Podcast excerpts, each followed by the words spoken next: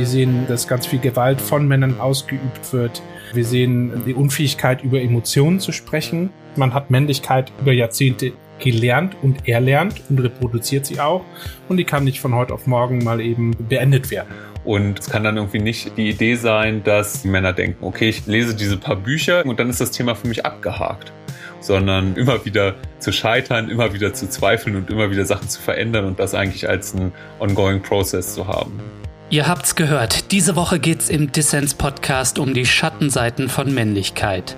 Und damit ein Hallo und herzlich willkommen. Schön, dass ihr dabei seid. Meine Gäste sind Daniel Holtermann und Blutdoppe. Die beiden beschäftigen sich seit vielen Jahren mit der Kritik von Männlichkeiten und haben gerade einen Sammelband zum Thema herausgegeben. Vom Scheitern, Zweifeln und Ändern, so heißt das Teil. Ja, und ich habe mir gedacht, ich lade Daniel und Blue ein, um darüber zu sprechen, wie wir toxische Vorstellungen von Männlichkeit nachhaltig demontieren. Mein Name ist Lukas Andreka, ich wünsche euch viel Spaß mit Dissens.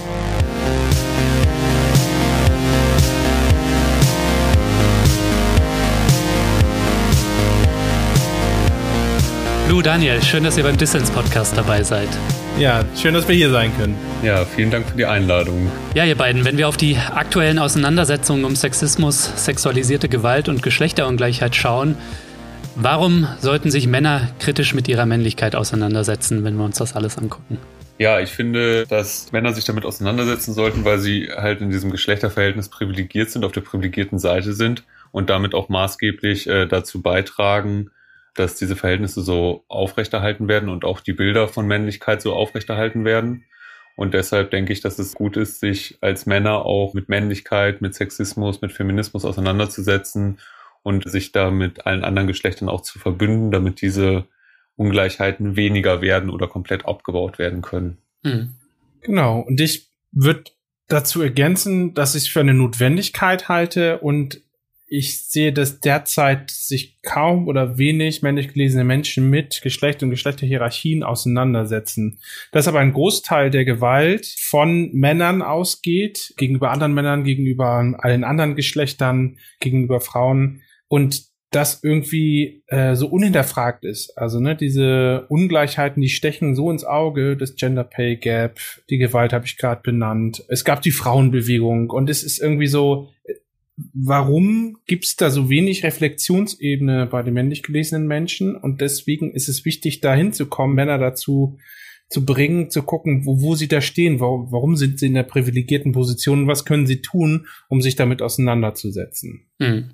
Ich habe ja so ein bisschen das Gefühl, es gibt irgendwie auch viele Männer da draußen, gerade so in unseren, ich nenne es mal, woken Milieus irgendwie, die sich irgendwie mit Feminismus auseinandersetzen und voll einen auf Ally machen, aber irgendwie mit ihrer Männlichkeit oder mit den Männlichkeitsbildern, mit denen sie sozialisiert wurden, äh, da findet irgendwie weniger Auseinandersetzung und Arbeit dran statt. Kennt ihr solche Typen und warum ist das aus eurer Sicht ein Problem? Mm, ja, ich kenne auf jeden Fall solche Typen. Äh, ich werde auf jeden Fall auch immer so ein bisschen hellhörig, wenn sich Männer so das Label Feminist auch geben teilweise. Und dann frage ich mich immer so, ja, was machst du auch dafür? Was zeichnet das aus, dass du feministisch bist, weil ich auch schon viele Erfahrungen gemacht habe, wo sich halt irgendwie nicht so viel damit auseinandergesetzt wurde.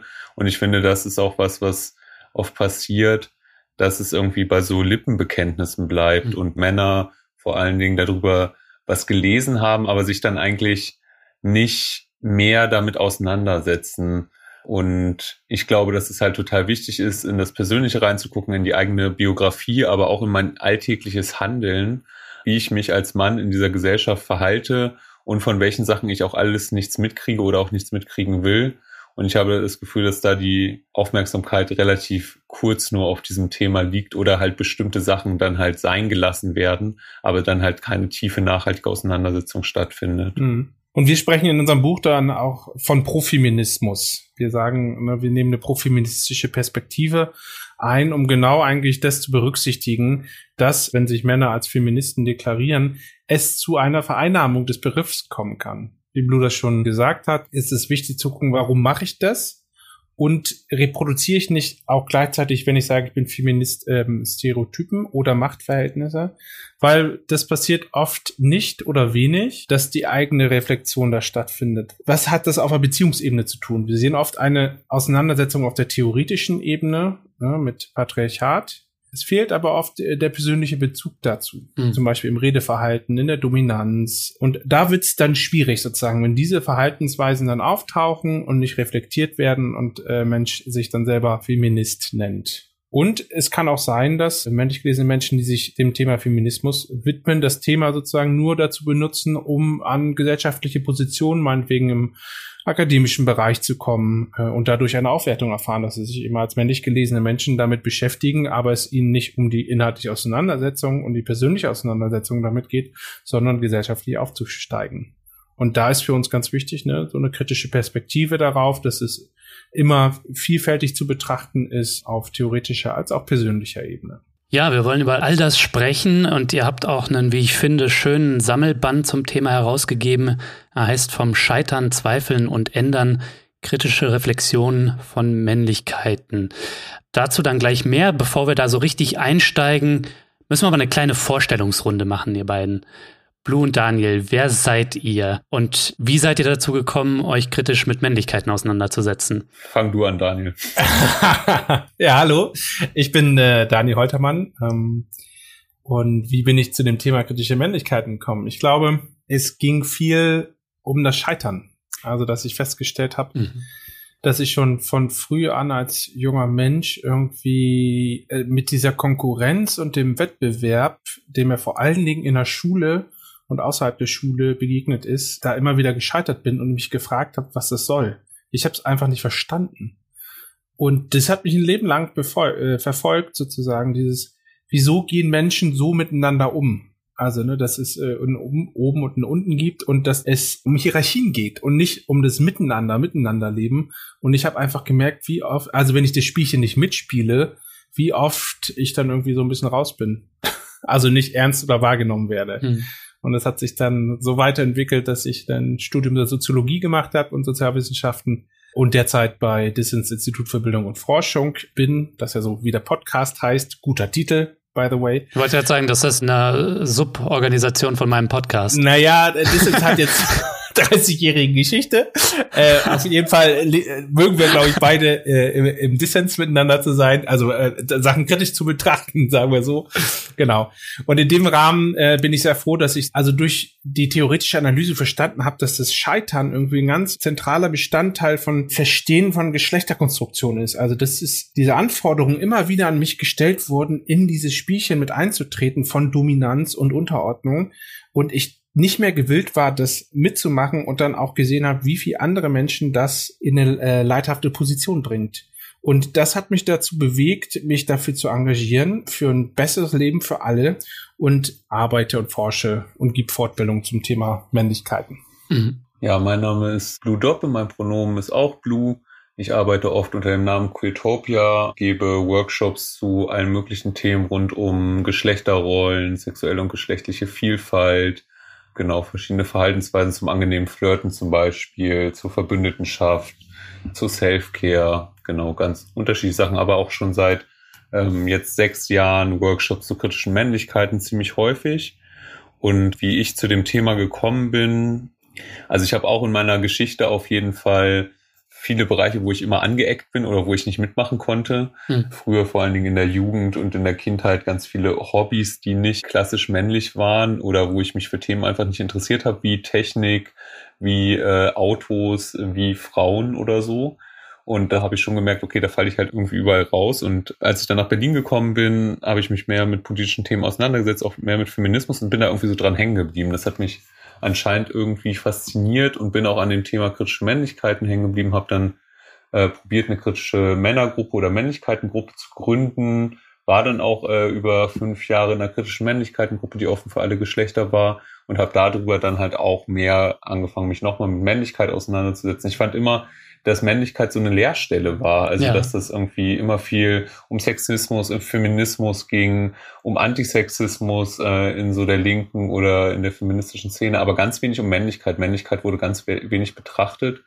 Und dann habe ich halt auch angefangen, Workshops dazu zu geben und ja, dann jetzt auch dieses Buch herausgegeben und bin auch im Honorarteam gerade von Dissens. Äh, da habe ich gerade auch neu angefangen. Sehr gut. Ja, genau. Ja, das ist eine tatsächlich eine zufällige Namensdoppelung, wobei bei der äh, Benennung meines Podcasts 2019, als ich ihn gestartet habe, da äh, habe ich äh, natürlich gegoogelt und bin da auch auf das Institut gestoßen, aber dann dachte ich mir so, come on, das wird dich schon nicht stören, wenn ich jetzt auch den Namen Dissens noch besetze. aber es kann natürlich nur ein Dissens auf dem Markt geben, ne? Also und das müssen wir dann irgendwann mal in einem Faustkampf, in einem richtig männlichen Faustkampf Ich, ich wollte gerade sagen, Lukas, ne, äh, du lieferst gerade Paradebeispiele, wie Männlichkeit funktioniert genau. und wie wäre es, wenn wir einen produktives gemeinsames Nebeneinander existieren finden, wo wir beide von profitieren können, weil es ja einfach ein schöner Titel ist und darüber kann man sich ja freuen. Da hast du natürlich recht, äh, Kooperation ist immer besser als Konkurrenz und Aggressivität und Dominanz. Genau. Ja, ihr beiden, euer Band heißt vom Scheitern, Zweifeln und Ändern, kritische Reflexionen von Männlichkeiten. Vielleicht sagt ihr einfach mal, was wollt ihr mit dem Sammel Band erreichen?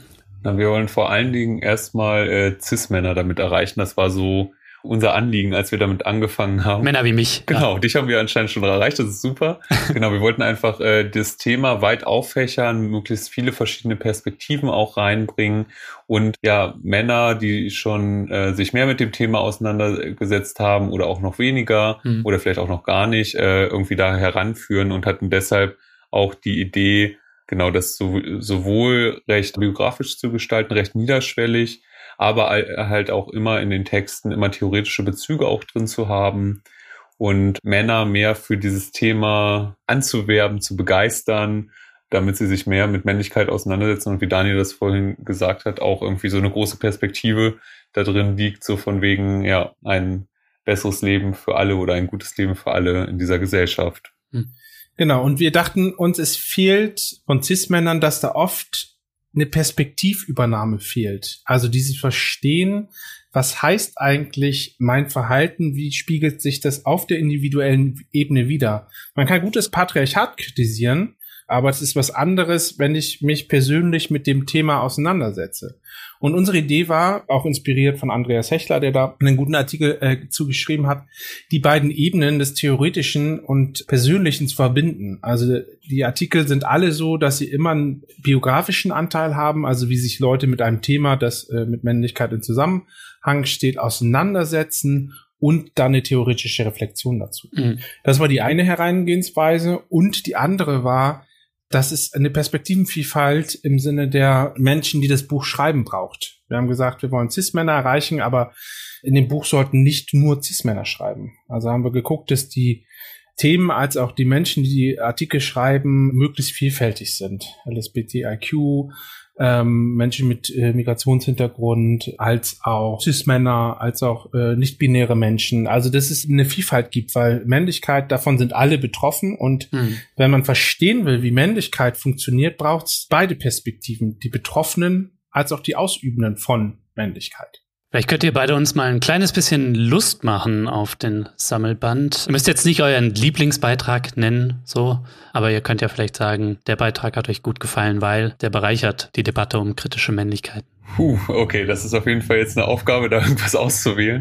ähm, sind ja 14 oder 15 Beiträge, oder? Genau. Ja, und da jetzt irgendwie zu sagen, der Artikel hat uns gut gefallen, die haben uns alle gut gefallen, deshalb haben wir sie reingenommen, deshalb haben wir lange daran gearbeitet, äh, irgendwie mit den AutorInnen zusammen ich weiß nicht, soll, sollen wir jetzt am besten echt einen Artikel rausgreifen, Lukas, oder sollen wir so ein bisschen erzählen, was so Themen sind, die so vorkommen? Ja, so könntest du es auch angehen, ja. Dann musst du dich nicht so festlegen, sondern vielleicht eher tatsächlich so ein bisschen, was so die Themen sind, weil das wirft dann jetzt vielleicht auch schon ein bisschen einen Blick auf unsere Diskussion mhm. dann gleich noch. Also es geht um ganz unterschiedliche Sachen, was wir auch schon gesagt haben. Es geht zum Beispiel um die Auseinandersetzung, also um die profeministische Auseinandersetzung, die profeministische Praxis und inwieweit hm. ja, die möglich ist, die gescheitert ist oder was es für Möglichkeiten gibt, da was zu machen in dieser Gesellschaft.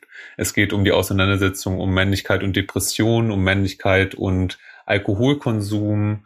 Es geht um Männlichkeit und den eigenen Körper. Es geht ja um Männlichkeit in Verbindung damit gleichzeitig von Rassismus betroffen zu sein oder rassifiziert zu werden. Genau, auch um, um Männlichkeit oder Nicht-Binarität in Verbindung mit sexuellen Erwartungen, sexuellem Druck.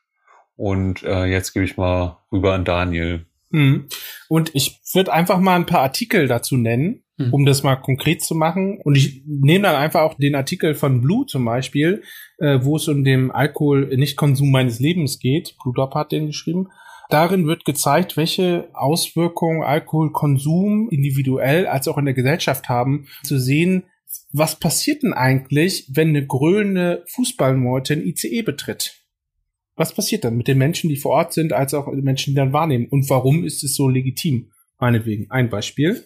Mhm. Ein anderer Artikel ist von dem Gustavo Hernandez mit dem Titel Im Stuttgarter Schlossgarten, Schnittstelle von zwei Marginalitäten.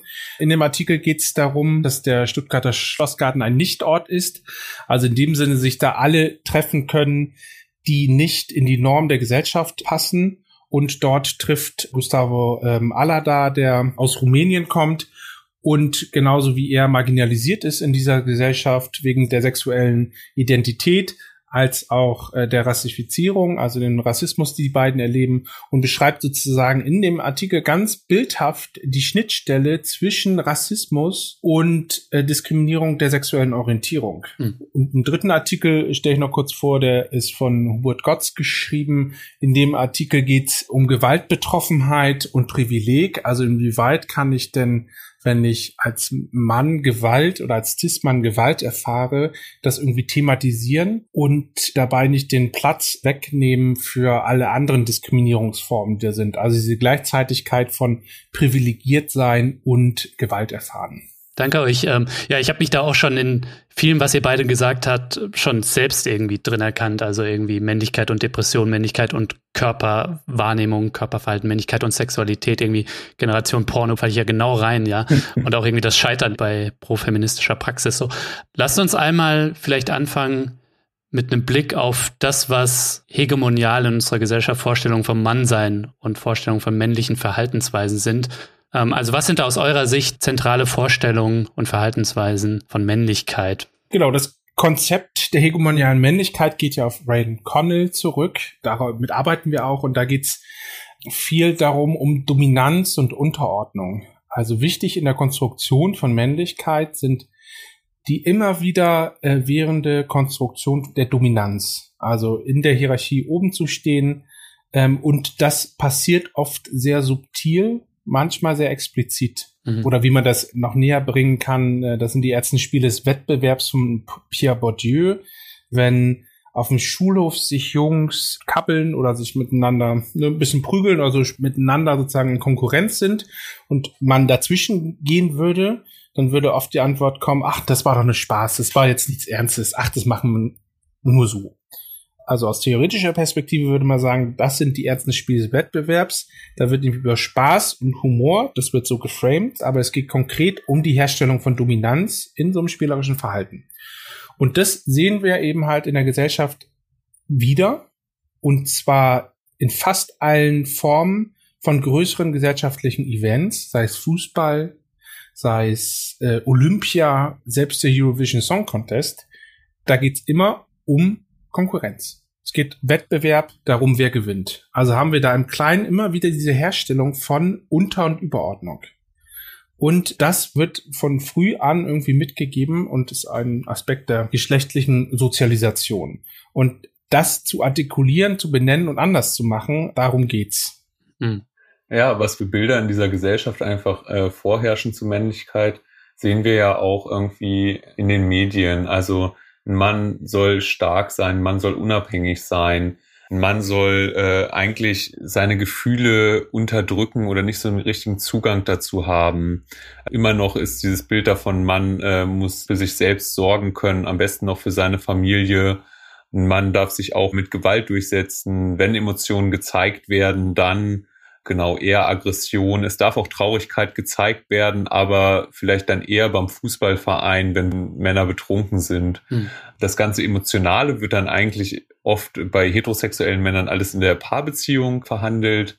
Genau, das sind irgendwie, finde ich, so ein, so ein paar starke Bilder und damit müssen sich auch alle Menschen, die als Männer oder Jungen anerkannt werden wollen, irgendwie auseinandersetzen um diesen Anforderungen zu genügen und um äh, ihn, damit ihn nicht abgesprochen wird, irgendwie nicht männlich zu sein. Weil das ist irgendwie so die größte Gefahr für Männer und Jungen, die so anerkannt werden wollen, dass sie dieses Label kriegen. Hm. Also ein zentraler Aspekt ist da drin zum Beispiel auch nochmal Heterosexualität. Also immer wieder Heterosexualität zu performen, nach außen zu bringen und das dann zum Beispiel auch über ein dominantes Anmachverhalten, über übergriffiges Verhalten, äh, sich über Flinterpersonen zu stellen, genau, Witze zu reißen, ja, einfach eine große Bandbreite an Skills, die man so haben muss oder sollte. Und gleichzeitig erreicht es natürlich keine Person, sondern alle hecheln dem nur so hinterher und probieren, äh, da nicht rauszufallen. Hm. Und zwei wichtige Aspekte, die ich noch ergänzen will äh, zum Thema Männlichkeit, sind zum einen Externalisierung als ein Aspekt, was ganz wichtig ist, wenn Probleme bestehen oder Probleme an Männer herangetragen werden, dass die dann oft im Außen gesehen werden. Also ich bin nicht schuld an irgendwas oder es hat nichts mit mir zu tun, sondern im Außen muss sich was verändern das und das muss sich verändern, die Gesellschaft muss sich verändern. Also diese Dominanz herstellen und dann sagen, wenn etwas nicht klappt, das ist eher im Außen schuldig. Hm. Und dann der zweite Aspekt der Eindeutigkeit. Ne, es geht darum zu sagen, so ist es und nicht anders. Also dass Vielfalt an sich schon für Männlichkeit in dem Sinne gefährlich ist, weil es in Männlichkeit, in der Reproduktion von Männlichkeit, und ich rede jetzt auf der theoretischen Ebene auch, geht es darum, immer souverän zu sein und eine eindeutige Lösung zu haben und wenn das nicht der Fall ist, also Vielfalt auftritt, dass das sozusagen für viele irritierend ist. Für viele männlich gelesene Menschen ist Vielfalt irritierend. Ja. Die Abwertung von Frauen oder dem, was mit Weiblichkeit assoziiert ist, die Abwertung von Homosexualität und so weiter. Das habe ich alles erlebt irgendwie in meiner Schulzeit zum Beispiel. Ne?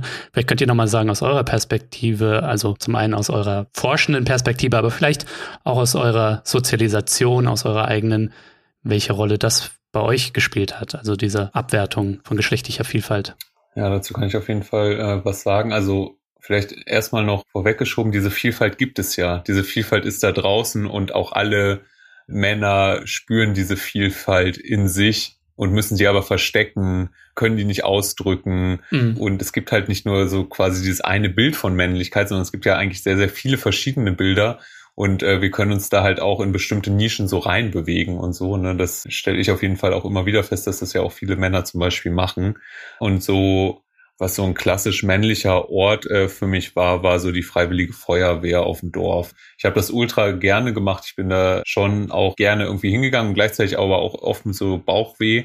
Und das hing, glaube ich, auch einfach viel damit zusammen, dass da größtenteils äh, männliche Jugendliche und Männer waren. Ich mich sonst in solchen Gruppen eigentlich gar nicht so äh, bewegt habe und da halt auch viel von Stärke, von Sprüche klopfen, von Konkurrenz, von auch Konkurrenz im Trinken, im Alkoholtrinken irgendwie da war, bis es dann dazu kam, dass einige von den Feuerwehrmännern, von Ärztinnen so ganz schlechte Leberwerte dass denen das gesagt wurde und ganz äh, schlechte Gesundheitswerte auch. Und auf einmal hat dieses Alkoholtrinken aufgehört, so von jetzt auf gleich. Ähm, und das war irgendwie auch sehr, sehr spannend. Auf einmal gehörte das nicht mehr so dazu. Aber da war auf jeden Fall auch immer eine Angst, nicht männlich genug zu sein. Und da habe ich mhm. zum Beispiel schon sowas gemerkt. Also wenn dann halt nach dem Feuerwehrdienst zusammengesessen wurde und irgendwie getrunken wurde und gequatscht wurde, ging es halt um Autos, ging es um Frauen, und es ging um Technik oder ja genau andere Sachen. Und ich kannte mich weder mit Handys aus, noch kannte ich mich mit Autos aus, noch kannte ich mich irgendwie mit Frauen aus oder wollte darüber nicht gerne reden, wollte das eigentlich so für mich behalten. Und da bin ich schon echt viel rausgefallen. Und ich erinnere mich einfach an sehr, sehr viele Abende, wo ich einfach komplett schweigend da saß und den Leuten zugehört habe, aber irgendwie auch gleichzeitig so ein bisschen gelangweilt war, weil irgendwie meine Themen andere Themen waren. Genau, und habe das auch einfach sehr, sehr viel in mir gemerkt. Also immer wieder die Abwertung von Schwulen, von bisexuellen Männern, von queeren Personen. Davor hatte ich immer eine ultra große Angst. Und gleichzeitig würde ich jetzt im Nachhinein sagen, dass ich in mir halt diese Queerness gemerkt habe oder dieses Ich stehe auf Männer oder ich stehe auch auf Männer und ähm, das konnte ich aber nie zulassen. Also ich habe schwule Pornos geguckt und habe gleichzeitig super viel Angst vor schwulen Männern gehabt. Und das war äh, für mich auch wichtig, weil ich halt so, ja, glaube ich, schon so verunsichert war in meinem Mannsein, in meiner Männlichkeit, auch damals schon, dass das äh, ganz wichtig war, sich davon auf jeden Fall abzugrenzen, weil ich irgendwie da was in mir gespürt habe. Hm. Genau, und ich würde auch ein konkretes Beispiel aus meiner Schulzeit nennen. Ähm, es gab einen, einen Mitschüler, der damals zum Beispiel Voltigieren gemacht hat, äh, was als nicht männliche Sportart galt und in seinem Auftreten eher feminin war. Und es kam des Öfteren gegenüber diesem Mitschüler zu Mobbing. Also ich, an eine Situation kann ich mich äh, erinnern, wo sie ihm das typische die Federmappe geklaut haben und dann im Kreis hin und her geworfen haben und dieser Mitschüler nicht die Chance hatte, die wiederzubekommen, bis eben halt ich dazwischen gegangen bin und gesagt habe, jetzt hört auf mit dem Quatsch. Also das hat sich so tief eingebrannt, wie Menschen einfach so unfair mit anderen Menschen umgehen können. Genau, das hat mich nachhaltig schockiert. Hm. Bevor wir auf kritische Männlichkeiten und Ansätze, wie wir Männlichkeitsbilder, Bilder von Dominanz und das alles reflektieren können, bevor wir darauf eingehen, hätte mich noch kurz interessiert, wie ihr für euch den Begriff toxische Männlichkeit in dem Kontext definiert und inwiefern ihr ihn für hilfreich haltet in den Analysen. Also es ist erstmal äh, auch eine Art Modebegriff und ich bin den Begriff tatsächlich auch kritisch gegenüber, weil toxische Männlichkeit beinhaltet oft nicht die Betroffenen von Männlichkeit, sondern es ist selbstreferenziell in dem Sinne, dass sich es Männer stellen fest, dass Männlichkeit äh, irgendwie gerade nicht so gut ist. Ähm, das ist eine wahnsinnige Erkenntnis. Also es ist gut, ich will tatsächlich das jetzt nicht kleinreden, aber es ist gut, dass auch äh, Männer sehen, wie Männlichkeit sie selbst einschränkt. Es hat aber die Gefahr, dass dann gesagt wird, andere sind schuld daran. Also gibt es da eine Ambivalenz von, aha, ist gut, diese Erkenntnis zu haben, dass Männlichkeit auch schädlich sein kann. Äh, auf der anderen Seite blendet der Begriff auch äh, andere betroffene Gruppen aus. Hm. Genau, der Begriff ist ja jetzt schon älter, aber dass er jetzt aufkommt, ist ja irgendwie recht, recht frisch und der begegnet mir jetzt auch öfter mal in äh, meinen Workshops und ähm, Leute setzen den so synonym zu kritischer Auseinandersetzung um Männlichkeit oder Männlichkeiten. Und ich finde, toxische Männlichkeit greift ganz oft so ein paar Aspekte auf, die schädlich sein können für Männer und auch alle anderen Personen, wenn Männer sich so verhalten. Und dass da bestimmte Bilder dahinter hängen, zum Beispiel genau immer stark sein zu müssen und deshalb nicht zum Arzt zu gehen und deshalb ähm, irgendwie ja bestimmte Krankheiten vielleicht nicht so früh zu entdecken oder dass es scheiße ist, ähm, sexualisierte Gewalt auszuüben, dass es doof ist, nicht so ein Zugang zu den eigenen Gefühlen da ist. Ich finde, das sind alles äh, irgendwie auch wichtige Aspekte, aber es geht halt darüber hinaus und ich finde, das Bild von toxischer Männlichkeit suggeriert oft, ich muss halt bestimmte Sachen weglassen oder anders machen und dann wird Männlichkeit irgendwie wieder was Gutes. Mhm oder so. Aber es guckt nicht darauf, wie sich Männlichkeit eigentlich konstituiert. Und Männlichkeit konstituiert sich halt über Konkurrenz und immer über ein Höherstellen gegenüber dem Weiblichen. Und das wird da drin nicht beachtet. Und es hat meines Erachtens auch teilweise so klassistische Züge, dass irgendwie gesagt wird, okay, und diese verschiedenen Ausformungen von Männlichkeit, das wollen wir nicht. Wir wollen uns nicht gegenseitig auf die Fresse hauen, aber dann im Debattierclub zu sein und irgendwie auf Redeverhalten zu achten oder so, das wird dann irgendwie aus der Rechnung rausgenommen. Und ganz oft geht der Blick auch eher so ins Außen, finde ich, bei toxischer Männlichkeit und nicht da drin, was ist denn in meinen Nahbeziehungen, was ist denn in meiner Familie, was passiert in meinen Liebesbeziehungen, weil zum Beispiel so dieses ganze Thema sexualisierte Gewalt ist ja einfach ein, ein Thema, was ganz viel im Nahbereich passiert. Und da wird meines Erachtens bei so toxischer Männlichkeit auch nicht viel hingeguckt, wenn Leute das so performen. Aber es ist halt gerade, wie schon gesagt wurde, so ein Modebegriff und ich denke, damit lässt sich auch was machen. Also damit lässt sich eine Awareness auch für bestimmte Sachen erzeugen, aber es sollte auch dann wieder weitergehen.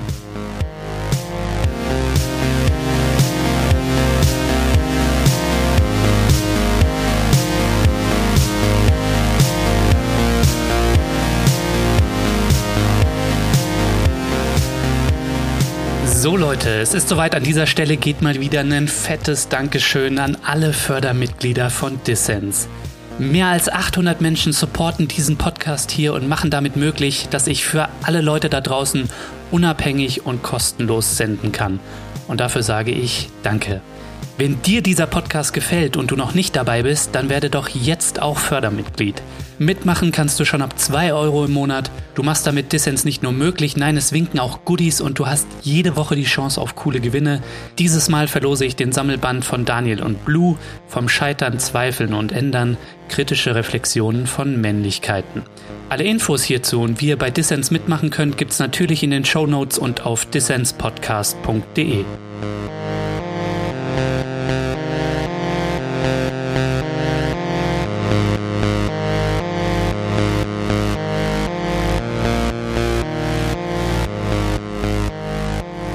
hörst den Dissens Podcast. Zu Gast sind Daniel Holtermann und Blue Doppe. Die beiden beschäftigen sich seit vielen Jahren mit Geschlechterrollen und der Kritik an überkommenen, aber immer noch dominanten Männlichkeitsvorstellungen.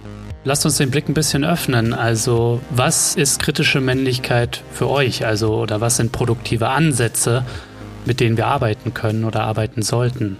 Also, ein produktiver Ansatz, finde ich, ist, dass ich nicht, was bei toxischer Männlichkeit auch teilweise passiert, dass ich nicht irgendwie probiere, eine neue, gute männliche Identität irgendwie aufzubauen, sondern dass ich eigentlich eher probiere, okay, ich möchte von diesem Ort, wo ich mich gerade befinde, möchte ich weg. Ich möchte bestimmte Sachen nicht mehr machen. Ich möchte bestimmte Dinge reflektieren und möchte woanders hin. Aber wo ich genau ankomme oder ob ich irgendwann ankomme, das ist gar nicht so richtig klar. Das ist nicht so was, was ich irgendwie abhake. Und da habe ich manchmal so das Gefühl, dass das irgendwie einige Männer denken, okay, ich setze mich jetzt mit diesen mhm. Themen auseinander. Ich ähm, lese diese paar Bücher, ich gehe zu einem Workshop von Blue, gehe noch irgendwie zu den beiden Vorträgen und dann ist das Thema für mich abgehakt.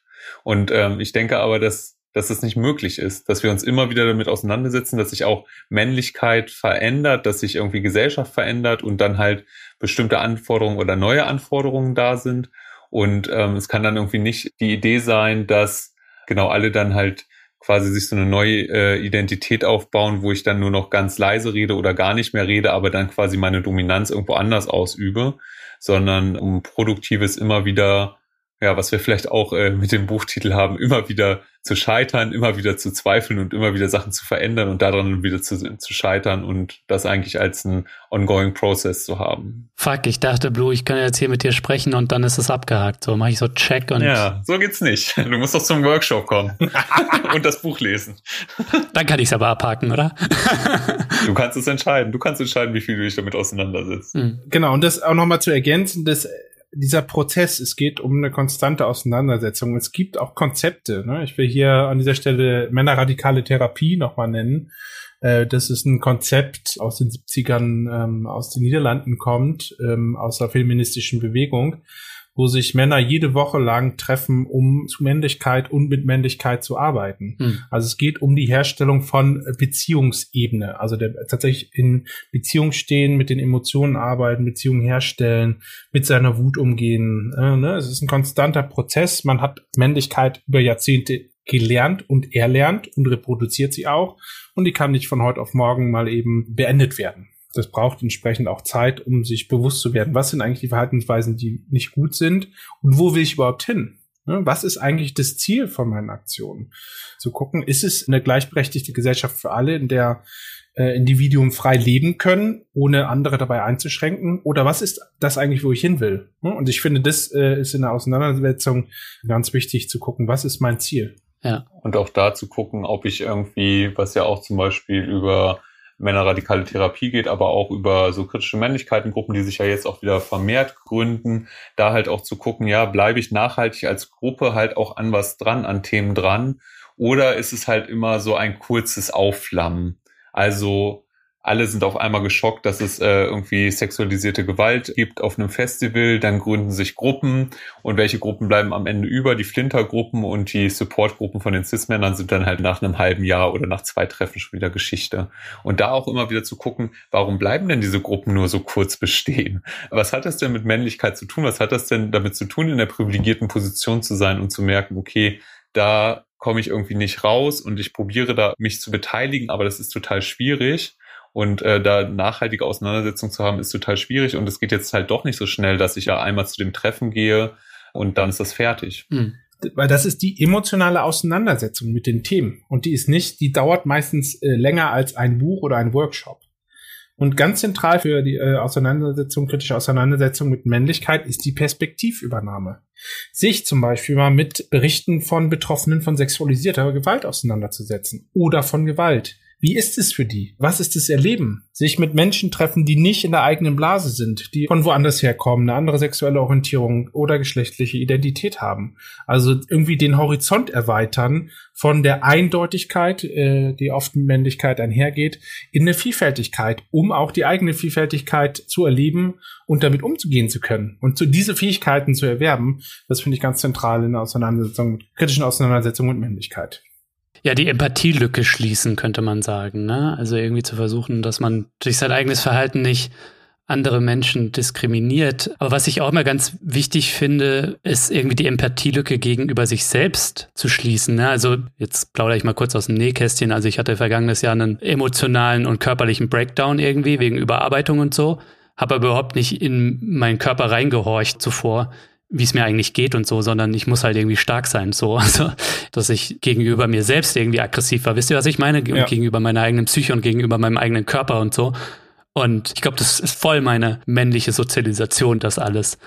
Deswegen wollte ich euch mal fragen, müssen wir halt auch nicht immer wieder drauf schauen, so, auch wenn Männer privilegiert sind und es gibt natürlich auch viele Männer, die embracen toxische Männlichkeit, so, das wollen wir auch nicht vergessen, ne? Welchen Schaden Patriarchat und Männlichkeit Männern selbst zufügt. So, das zum einen. Und wo wird das aus eurer Sicht deutlich? Also vielleicht könnt ihr da aus eurer forschenden Perspektive mal sagen, wie artikuliert das sich die Männlichkeit, die Männer gegen sich selbst richten. Die Verletzlichkeit, die du angesprochen hast, ist ähm, ganz zentral, ist, ist ganz, ganz wichtig. Also sich Räume, also sich zugestehen, verletzlich zu sein, Sachen nicht zu schaffen und auch zu scheitern. Hm. Deswegen heißt unser Buch auch so, dass äh, Scheitern als erstes ähm, ist ein zentraler Bestandteil in kritischen Umgang mit Männlichkeit, das sozusagen aktiv auch zu betreiben so, und das nicht mehr zu reproduzieren.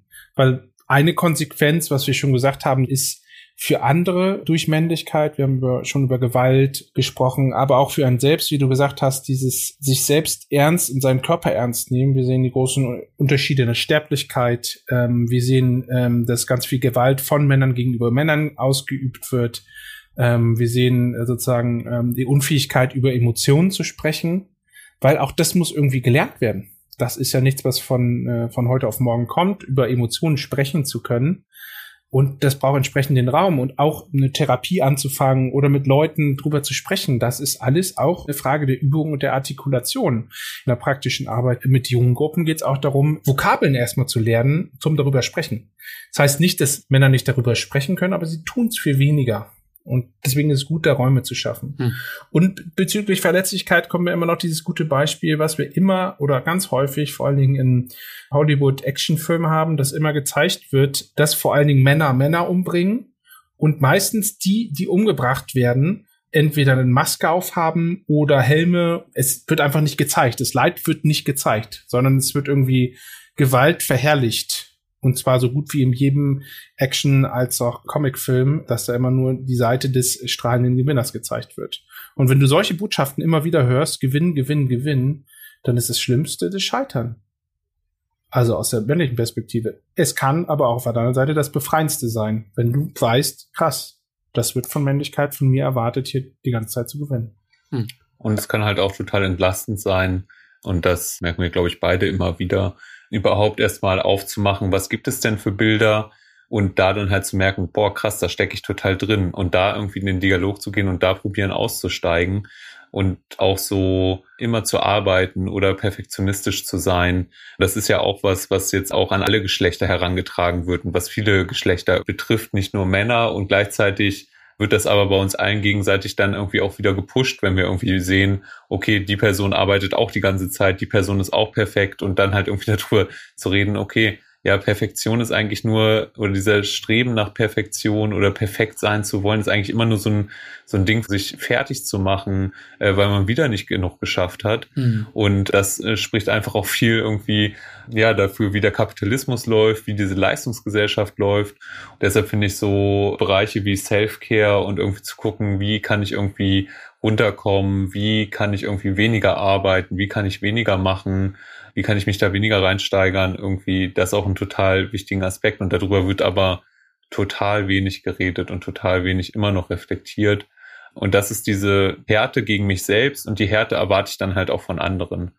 Und wenn ich weicher zu mir selbst sein kann, kann ich auch weicher zu anderen Leuten sein und umgekehrt. Oder ich bin weicher zu anderen Leuten und merke halt auch, ey, ich kann auch weicher zu mir sein. Und das finde ich total wichtig. Und zum Beispiel über sowas wie ne, Depression, Mental Health, Therapie mehr zu reden. In meinen Kontexten wird da mega viel drüber geredet und kenne fast keine Person, die nicht in Therapie ist. So, ähm, für mich war das aber zum Beispiel auch ein total langer Weg, da überhaupt erstmal hinzukommen. Da mhm. musste ich schon irgendwie ganz unten sein. Genau. Und ich finde das aber wichtig, dass es halt normaler ist, normalisierter wird, dass halt sich Hilfe zu holen, sich Hilfe zu suchen. Ich hatte tatsächlich sogar mal ähm, eine Anfrage hier in Konstanz, lebe ich ja, ähm, an Therapeuten gestellt und der war ausgebucht so und das hat mich auch schon wieder gedownt so.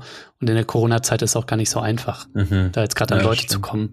Naja, ich muss das auf jeden Fall wieder aufnehmen. Ja, vielleicht können mich meine HörerInnen beim Wort nehmen und schreiben mir in einem Monat, Leute, könnt ihr mir eine Mail schreiben hat sich da eigentlich was getan? Das ist doch eine gute Idee. ich würde da gerne ergänzen, es muss nicht gleich der Therapeut sein, sondern zu fragen, einen bekannten Freund, du, ich habe hier gerade mit einem Pro ich habe ein Problem, eine emotionale Herausforderung, kannst du mir eine Viertelstunde, eine halbe Stunde deiner Zeit schenken? Das kann klein anfangen, ne? Also einfach darüber in den Diskurs treten über das, was einen bewegt. Und es kann ganz heilsam sein, weil wir alle diese Momente haben. Und es ist schön, wenn wir irgendwie füreinander da sein können. Ja, Freunde sind auch schon eine Hilfe. Also ich quatsche mit einigen Kumpels, also Cis-Dudes, auch über Gefühle und so weiter. Und das ist dann irgendwie nicht gelabelt als kritische Männlichkeit und wieso sollte man das auch tun, aber man redet dann über das, was einen emotional auch dann beschäftigt, gegenwärtig so. Aber ja, it's an ongoing process, wie ihr beide schon sagt, und gibt immer was zu lernen. Genau, und das ist ist so wichtig, was du sagst, mit Leuten äh, über die Verletzlichkeit sprechen, weil das kann einen ähm, helfen, keine Dominanz mehr zu reproduzieren oder weniger wenn man sieht, okay, den anderen geht's auch so und das kann eine Art, ne, eine Empathie erzeugen. Ich sage nicht, dass es das ähm, Heilmittel für alles ist, aber es ist auf jeden Fall eine gute Richtung. Jetzt höre ich gleich den Marxisten irgendwo im Publikum schreien, so, ja, was soll diese ganze persönliche äh, Ebene und so, was ist denn eigentlich mit den Strukturen? Bluder hast du schon ein bisschen angesprochen, die Parallelen zwischen Männlichkeit, Patriarchat und kapitalistischer Verwertungs- und Konkurrenzgesellschaft. Vielleicht können wir den Punkt nochmal aufgreifen. Betrifft ja auch so Dinge wie die Abwertung von Care-Arbeit. Das ist was, wo ich weiß, dass du, Daniel, dich viel mit beschäftigst, ne? Vielleicht können wir also den Punkt mal aufgreifen. Wo seht ihr da quasi Verbindungen und wo wir auch ansetzen müssen, wenn es dann um Strukturen geht und jetzt nicht quasi um die persönliche Psyche und um die interpersonalen Beziehungen zu unseren FreundInnen? Ich würde sagen, das, was oft sich in der individuellen Wertigkeit widerspiegelt, finden wir auch in sozialen Strukturen wiedergespiegelt. Also das heißt, alles, was als weiblich gilt in Gesellschaft oder weiblich gelabelt wird, das erfährt eine, eine geringere Wertung, gesellschaftlich als auch äh, monetäre Ausstattung, zum Beispiel, wie du schon gesagt hast, die Fürsorgeberufe, zum Beispiel Pflege, Erziehung etc., dass die ein essentieller Bestandteil von der Gesellschaft sind, aber als weiblich konnotiert werden oder bewertet werden und dadurch weniger gesellschaftliche Wertung bekommen und auch die Löhne und Aufstiegsmöglichkeiten gering sind. Mhm. Und das, was mit dem Selbstwert von Macht, mit Menschen, die in Berufen arbeiten, das ganz wichtige Berufe sind, aber die Arbeitsbedingungen so schlecht sind, dass es da zum Großteil äh, kaum möglich ist, gut zu arbeiten, auch wenn man dem gewillt ist. Und andere Industriebereiche, genau, wie die vermeintlich wichtigen der Autoindustrie oder Flugindustrie eben anders gefördert werden. Da spiegelt sich meine Interpretation auch definitiv Männlichkeit wieder, Patriarchat äh, in der Ausformung. Und es braucht immer alles um für Veränderung, sowohl eine persönliche als auch politische Ebene. Und wo seht ihr Verbindungen? Und ich finde irgendwie, wo seht ihr Verbindungen nicht, wäre vielleicht eher die Frage so, also weil ich sehe diese Verbindungen touché, touché. vom Persönlichen zu dann irgendwie Gesellschaft irgendwie überall. Ich finde, durch Corona ist es auch irgendwie jetzt nochmal klarer geworden, wie so traditionelle Bilder von Mutterschaft und Vaterschaft irgendwie gleich wieder reinklicken und wer irgendwie dann die ganze Care-Arbeit wieder übernimmt und dann halt noch in den schlecht bezahlten Berufen sind, die halt irgendwie jetzt in der Krise einen riesigen Beitrag leisten und irgendwie, ja, vielleicht auch wieder zu dieser Empathielosigkeit, also die, oder zu diesem Empathielücke hattest du es genannt, ne? Ähm, Den Begriff habe ich übrigens von Emilia Rock, äh, ja, Credit genau. where credit is due, also Emilia Rock. Ja. Genau, also irgendwie da sehe ich auch so total vor einem Jahr wurde ganz viel darüber geredet, wie irgendwie die Arbeitsbedingungen verbessert werden können in diesem Bereich und dass äh, diese Personen Heldinnen sind und dass da besser bezahlt werden soll und davon irgendwie merken wir jetzt irgendwie nichts mehr und auch nichts mehr im Diskurs. Also die Empathie ist auf jeden Fall da nicht mehr so wirklich da. Das finde ich halt irgendwie interessant, dass da halt irgendwie sofort der Blick auch wieder weggeht und meines Erachtens auch ähm, gesellschaftlich Frauen gegenüber, wenn wir jetzt irgendwie so binär sprechen, Männer und Frauen gegenüber, also vor allem Frauen so eine Allzuständigkeit haben. Also einmal diese ganzen Care-Bereich irgendwie leisten müssen und dafür irgendwie verantwortlich sein müssen und gleichzeitig aber auch noch im Job brillieren müssen. Mhm. Alles quasi so Anforderungen sind, die jetzt gestellt werden, während das bei Männern irgendwie nicht der Fall ist. Und ich finde das immer wieder ganz interessant, wie ähm, da halt bestimmte Dinge genau Männer einfach nicht machen müssen oder wenn sie sie machen, dann äh, also jetzt so bei Vaterschaft oder so dann kommt das noch als so Add-on obendrauf und das ist irgendwie toll. Und äh, bei Frauen wird es zum Beispiel gar nicht gesehen. Und die großen Unternehmen sind einfach immer noch äh, in männlicher Hand. Da wird die ganze Macht ausgeübt, da geht äh, das ganze Geld hin und andere Bereiche leiden dann darunter, obwohl sie meines Erachtens, und das finde ich irgendwie eigentlich auch nochmal sehr spannend durch die Corona-Pandemie, was ist denn systemrelevant? Also was ist denn dafür wichtig, dass das System weiter, weiter läuft. Und anscheinend sind das so Sachen wie, ähm, in der ersten Welle war das ja so wie Supermärkte, das Gesundheitswesen und anscheinend nicht so Sachen wie VW oder so, obwohl die natürlich auch dann sehr viel unterstützt wurden. Genau, da finde ich, wird das eigentlich nochmal sehr, sehr klar. Und ich würde hier Rosa Luxemburg gerne noch mal zitieren, ähm, die sagt, wer sich nicht bewegt, spürt seine Fesseln nicht. Jetzt haust du aber einen raus. Genau. äh, und da würde ich auch auf Sozialstruktur einfach mal zu sprechen kommen. Was ist denn, wenn du dich als männlich gelesener Mensch deine queere Identität mal lebst? Was ist denn, wenn du mal in Rock rumläufst? Was ist denn, wenn du mal ganz viel Care-Aufgaben übernimmst? Sich einfach mal aus dem herauszubewegen, was du normalerweise tust, im positiven Sinne hoffe ich, und dadurch verändert sich schon Struktur. Also durch jede einzelne Tat entsteht ja Struktur, meiner Interpretation nach. Wir können sie aber auch ändern, weil wir sind ja alle Teil der Struktur. Ja, voll. Ich merke auch gerade wieder, ich muss mal wieder einen Podcast zum Thema Care Revolution machen. So, das ist einfach mega zentral, wenn wir irgendwie gesellschaftlich vorankommen wollen. Ne? Ähm, Im persönlichen wie auch im zwischenmenschlichen und wie im strukturellen so. Die Zeit rennt, Leute. Bevor wir zur Abschlussfrage kommen, würde ich gerne noch mal kurz auf den Aspekt des Scheiterns eingehen, in Bezug auch auf kritische Männlichkeiten. Und das hat ja eine Tradition. Ihr forscht ja schon lange zum Thema und macht auch Fortbildung. Das haben ja natürlich schon viele andere damit auch befasst. Scheitern, zweifeln und ändern. Das spricht so die Notwendigkeit an, zum einen, dass Männlichkeit kritisch reflektiert werden muss, vor allem von Cis-Männern.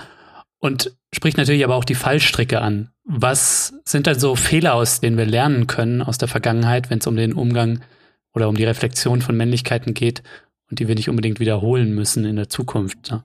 Ja, also was ja in der Vergangenheit gesehen wurde, äh, dass sich halt auch viele kritische Männergruppen dann eher in so Männerbünde gewandelt haben und es dann halt irgendwie nicht mehr genau um das Thema geht, Feminismus, Unterstützung. Vielleicht hatten sie dieses Thema auch nie.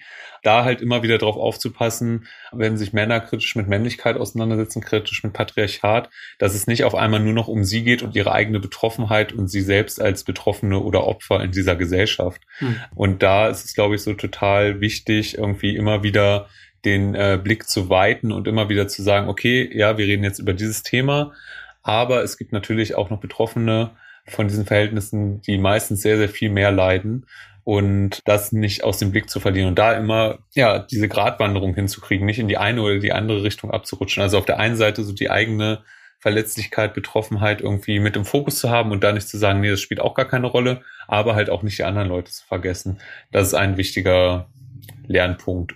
Und Fehler, der da nicht wiederholt werden darf, ist sich nicht damit zu beschäftigen. Das gibt's auch genug, ja. Also wir sehen, dass Männlichkeit oder Geschlechterthemen immer mal wieder auftauchen, ähm, als sozusagen jetzt ist en vogue, sich kritisch mit Männlichkeit auseinanderzusetzen. Aber es muss halt ein Querschnittsthema sein, in dem Sinne, dass es immer irgendwie Bewusstheit gibt und es ist, äh, fällt immer wieder weg oder es ist, ist dann mal wieder nicht Thema, sondern es braucht da eine konstante und konsequente Auseinandersetzung und den Fehler bitte nicht wiederholen, sich nicht damit auseinanderzusetzen. Ja, ihr beiden, zum Ausblick nur kurz, knackige Frage und bitte um knackige Antwort.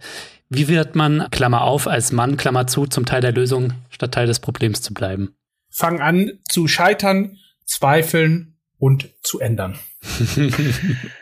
Ja, also ich glaube, darüber reden, anderen Leuten zuhören, Perspektiven zulassen, Vielfältigkeit zulassen, die eigene Vielfältigkeit zulassen und ähm, sich auch zu überlegen, wenn ich an bestimmten Positionen bin in dieser Gesellschaft, genau Chef von irgendwas bin, wie kann ich da nachhaltig auch Sachen in meinen Strukturen verändern, an meinem Arbeitsplatz verändern, dass wir irgendwie zu einer Gesellschaft kommen, die schöner und besser und die beste Gesellschaft für uns alle sein kann. Blue und Daniel, vielen Dank fürs Gespräch. Danke dir. Dankeschön.